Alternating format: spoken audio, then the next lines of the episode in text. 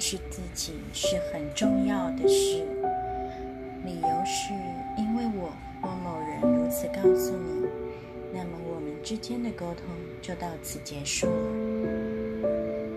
如果我们彼此都同意，彻底认识自己是生死攸关的事，那么我们之间的关系就截然不同了。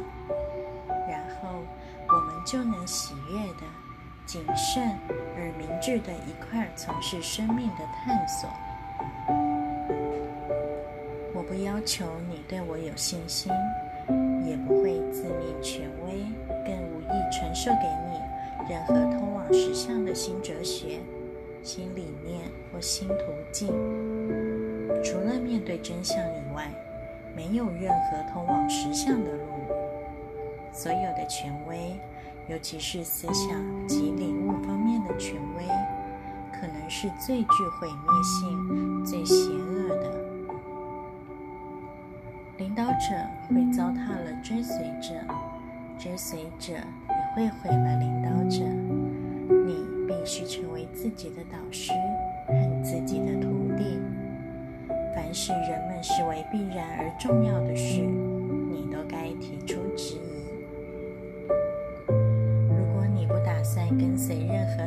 时，你会感到孤独，那就让自己孤独吧。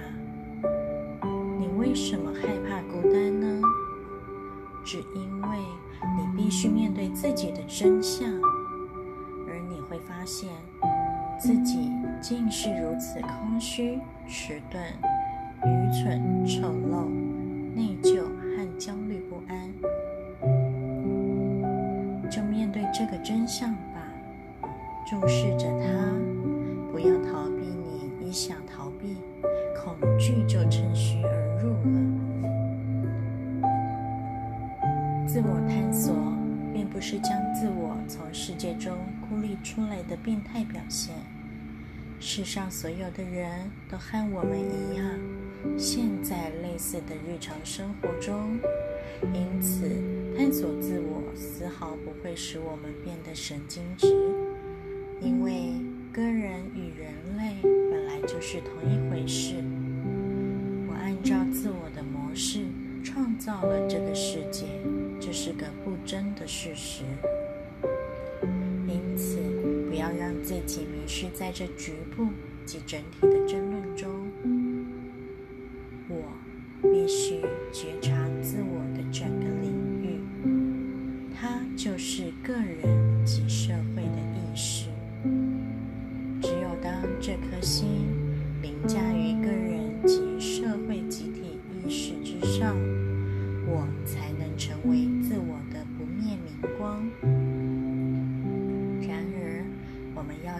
何处开始认识自己呢？比如，我现在坐在这里。我该如何认识自己，观察自己，看看自己的内心究竟是怎么一回事儿。事实上，生活完全是由关系构成的。我只能在关系的网络中观察自己。坐在一个角落里冥想是无济于事的。我无法独自生存，我只能活在与。外在人事及概念的关系之中，因此观察我与外在人事及内心种种活动的关系，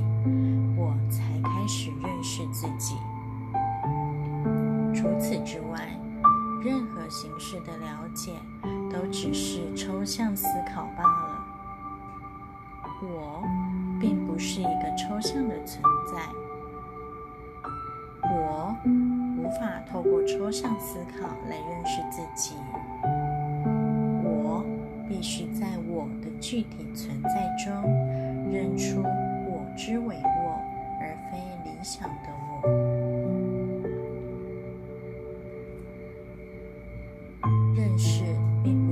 性活动，汲取认识自己的知识和认识自己是两回事。因为你所累积的有关自己的知识，都是基于过去的往事，而沉溺于往事的心，时常是失意与哀伤的。认识自己和学习语言或科技完全不同，后者必须累积知识，记住一切，因为你不可能凡事从头证明起。然而，从心理层面来认识自己，所面对的却是目前的你。知识则属于过去，但是我们大多数人都活在过去，且对于活在过去已经感到满足了。知识对我们才变得那么重要，我们也因此而崇拜那些博学。聪慧、精明的人，如果我们能时时刻刻都在学习，从观察、聆听、注视和行动中学习，那么你会发现，学习是不断进展、永无过去的。如果你说你要慢慢的学习认识自己，一点一滴的累积，这表示你并不在认识目前的你，你只是在累积有关自己的知识罢了。学习的本身需要一颗极其敏锐的心，去的观念驾驭现在，你就根本敏锐不起来，你的心智也不可能迅捷、柔软、机警了。我们大多数的人连身体都不够敏感，我们饮食过量，我们不注意营养的均衡，我们烟酒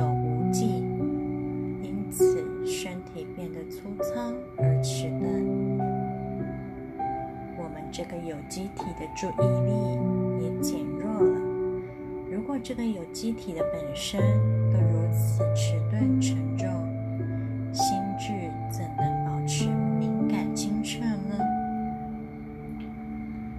也许我们对那些和自己有关的事很敏感，但是要对生命涉及的一切都完全敏感，就不能把这个有机体和它的精神层面分开，因为那是整体性的活动。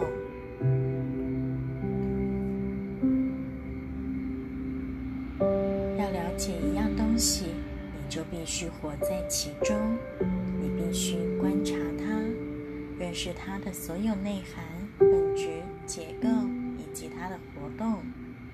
你曾经试过与自己相处吗？如果已经试过，你就会发现，你并不是静止的，而是活生生的存在。要想跟这么鲜活的生命相处，你的心智也必须鲜活起来。禁锢于自己的看法、判断及价值观念的心是无法鲜活起来的。你必须具备自由的心智，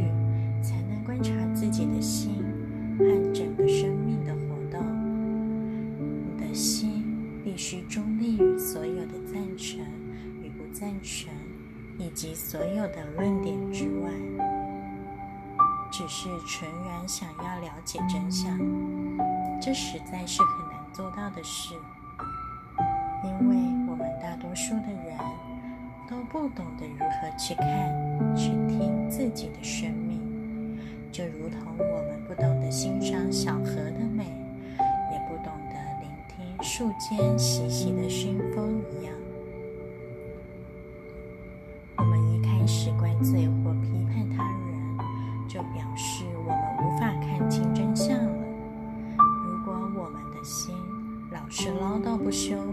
我们也看不清真相了。所见到的只是内心投射出来的影像罢了。